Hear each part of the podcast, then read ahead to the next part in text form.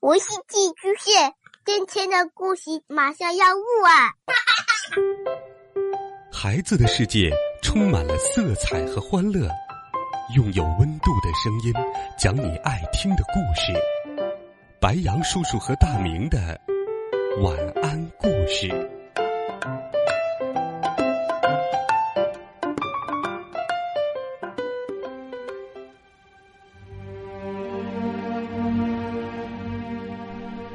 小朋友们、同学们，晚上好！今天是周五，白杨叔叔会继续给你讲写给儿童的中国历史。今天要给你讲的已经是第二部的故事了。第一部里，我们最后讲完了尧舜禹的故事。今天，白杨叔叔要给你讲到的是家天下。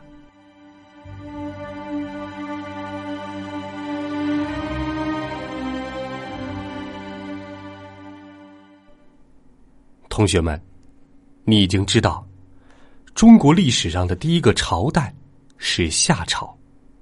在前面，我建议你该为禅让制度的结束默哀三分钟。现在，我要告诉你真正的原因了。启继承了爸爸禹的领袖位子后，按理说，他应该好好做个为大家服务的首领才对。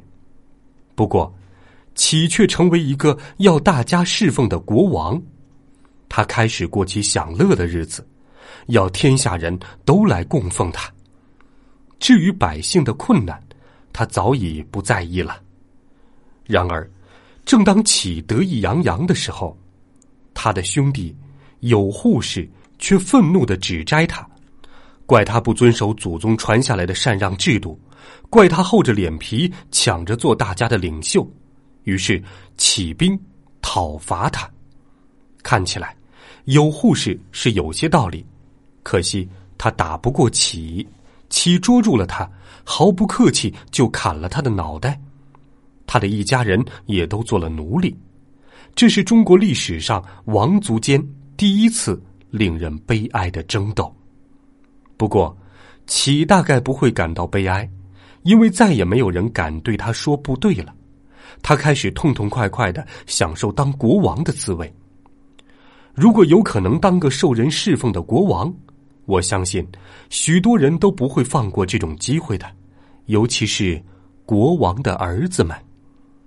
启有五个儿子，每个儿子都想继承王位，于是打来杀去，无休无止，闹得不可开交。最后是由其中一位叫太康的王子继了位。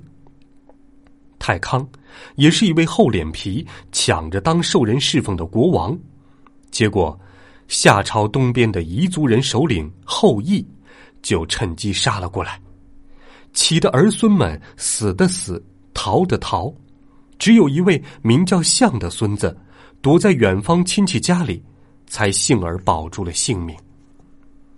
我们猜想，如果禹还活着，他一定会伤心欲绝的。他一定很后悔把领袖的位子让给了自己家的人吧。那个抢到王位的东方彝族首领后羿，就是传说中奉了尧的命令，杀死许多妖怪，射下九个太阳的那个后羿。他也尝到了做国王的滋味，因为善于射箭。所以一天到晚打猎玩乐，传说他的妻子嫦娥忍受不住寂寞，竟偷偷吃了仙药，飞到月亮上去了。这就是有名的嫦娥奔月的神话故事了。后羿有一位名叫韩卓的臣下，觉得做国王既然这么过瘾，还不如自己来做好了，索性就设计将后羿给杀了。韩卓同时也没忘记，夏王朝的子孙还有可能卷土重来找他算账，于是派人把那个躲在亲戚家逃过一劫的象给杀了。可是象的妻子当时已经怀孕，吓得从墙洞钻出去跑掉，躲在娘家生下了一个儿子，名叫少康。少康在外婆家长大，当了放羊的牧童，躲躲藏藏的过日子。后来得到别人的帮助，努力壮大势力，最后竟然真的卷土重来，把韩卓给消灭掉。好不容易，夏朝的王位又回到禹的子孙手中。历史上把这件事称作少康中兴。韩卓虽然死了，但东方彝族的势力还是很大。那时少康刚上台，有许多事情要做，没有精力去管他们。等到他的儿子祝当了国王，就毫不客气的发动了对东夷的复仇战争。东夷人的剑法天下无敌，为了对付他们，祝制造了可以抵挡利剑、保护身体的铠甲，又发明了锋利的长矛，接连打了几场胜仗。一直打到东海边，征服了九个东夷部落，东夷人再也不敢造反了。夏朝的国土扩大了，从西边的黄土高原到东边的大海，建立起从未有过的一个大王国。因为担心敌人随便闯进自己的王国，当时的人便把日常生活的区域用一堵围墙围起来。这种围墙比从前为了阻止野兽侵袭所做的那种围篱和栏山要坚固高大多了。后来，人们称这种围墙是城墙。当然，国王居住的地方以及附近的区域，它的城墙一定最高最大，因为那表示这是我的势力范围，包括我的子民在内，这里面所有的一切都是我的财产。你们不可随便侵犯。这时候的统治者往往打败敌人后，将捉回来的俘虏当作奴隶，为自己做苦力，要他们开山、挖路、筑墙、造木、伐木、喂牲口、种田。这些奴隶是属于统治者的活财产，他可以支配这些活财产来服侍他。你会不会认为，有了坚固的城墙，有了锋利坚硬的青铜刀、剑和众多的奴隶，夏朝的国王就可以高枕无忧了呢？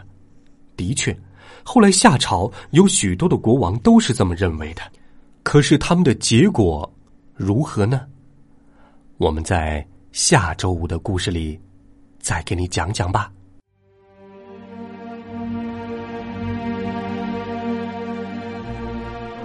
好了，小朋友们、同学们，今天的故事《家天下》就给你讲到这儿了。希望你喜欢。下周五写给儿童的中国历史第二部，白杨叔叔会继续给你讲更精彩的历史故事。